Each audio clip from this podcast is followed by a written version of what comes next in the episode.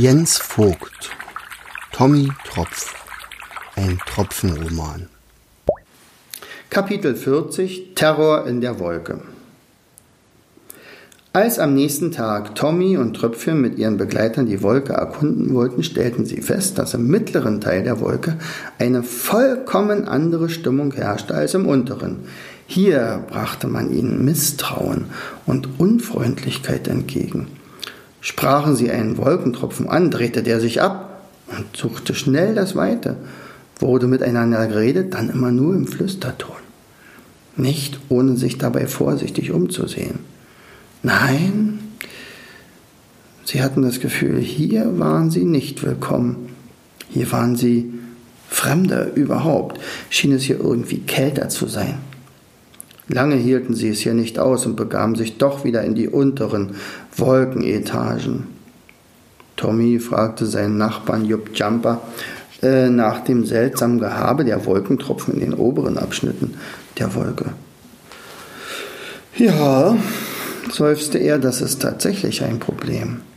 Ihr habt es schnell rausbekommen, dass da oben etwas nicht stimmt. Tatsache ist, dass dort oben eine rücksichtslose Hagelbande ihr Unwesen treibt. Eine unerbittliche Truppe. Als man ihren Anführer Schneegula gefasst und ins Gefängnis gesteckt hatte, hatten wir gehofft, dass es besser werden würde. Aber kaum war der nicht mehr da, fand sich ein neuer Grobian, der ab jetzt das Kommando übernahm. Mit ihm wurde alles nur noch schlimmer. Er ist noch brutaler und noch gemeiner. Jeder, der aufmuckt oder sich ihm gar in den Weg stellt, wird von ihm oder seinen Gefolgsleuten skrupellos geschluckt. Alle wollen immer größer und größer werden. Es ist ihm sogar gelungen, Spione unter die normalen Tropfen zu schleusen. Daher kann man kaum noch jemandem trauen. Es ist einfach nur schrecklich. Kann man ihnen nicht das Handwerk legen? wollte Tröpfchen wissen.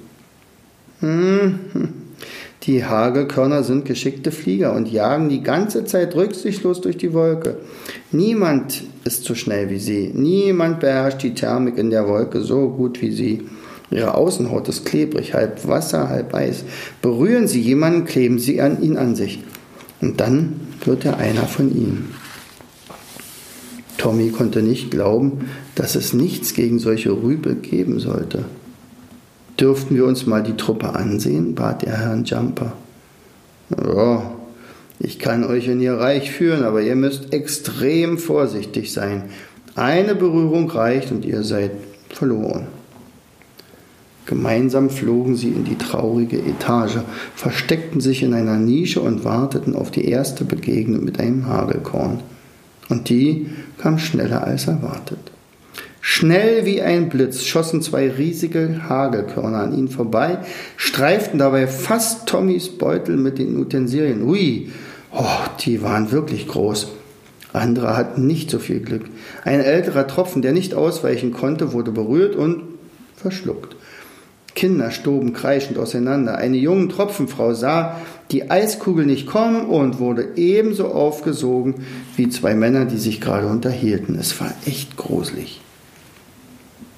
Tommy und Tröpfchen beobachteten aus ihrem Versteck heraus, wie sich die Hagelkörner bewegten.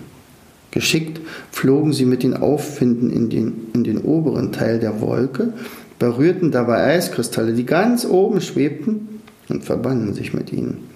Dann stürzten sie sich wagemutig hinab, dabei schmolzen sie zum Teil an ihrer Oberfläche, wurden aber dadurch noch klebriger. Weitere Tropfen mussten nur noch berührt werden, die Hagelkörner wuchsen unablässig. Als wäre dieses abscheuliche Spiel nicht schon entsetzlich genug, lachten sie bei jedem Treffer ihr hässliches Lachen und verwendeten dabei fürchterliche Schimpfwörter. Wow, Tommy und Tröpfchen waren erschüttert. Jupp Jumper flüsterte, wenn sie aus der Wolke springen, zerstören sie am Boden alles, alles, was sie treffen können. Blätter durchlöchern sie, Blüten schlagen sie von den Zweigen. Selbst kleine Tiere werden ihre Opfer. Egal, was sie treffen, alles, alles, alles wollen sie kaputt machen. Aus purer Zerstörungswut. Stellt euch vor, selbst große, kräftige Bäume haben sie in ihrer Raserei schon zu Fall gebracht. Traurig ergänzte er. Seither fürchten die Pflanzen und Tiere unsere schöne Wolke. Ja, einige hassen uns. Dabei sind doch alle friedlich. Außer natürlich diese verfluchte Hagelbande. Wie heißt Ihr Anführer? fragte Tröpfchen. Hagen Hagelkorn ist Ihr Boss, ein besonders finsterer Geselle. Man sagt, er hätte gerade einen Soldaten aus der Tiefsee zur Verstärkung bekommen. Als wir das hörten, sank unsere Hoffnung, sie zu besiegen, gegen Null. Die vier hatten genug gesehen. Vorsichtig und unentdeckt erreichten sie wieder ihr Nachtquartier, wo sie überlegten, wie man der Wolke helfen könne. Tja, wie könnte man diese Hagelkörner nun loswerden? fragte sich nachdränglich das Seepferdchen. Sollte man sie alle gefangen nehmen und dann einsperren? Hm, wer sollte sie denn einsperren? Die sind doch viel zu groß und klebrig. Man, die würden doch die Wachmannschaft gleich mit ankleben. Wahrscheinlich bleibt nur die Wolke zu wechseln, vermutete einer der Clownsfischer. Ich glaube, Tröpfchen hat da eine bessere Idee flüsterte verschmitzt der Wobbegong. Doch, mehr war ihm nicht zu entlocken. Bis morgen.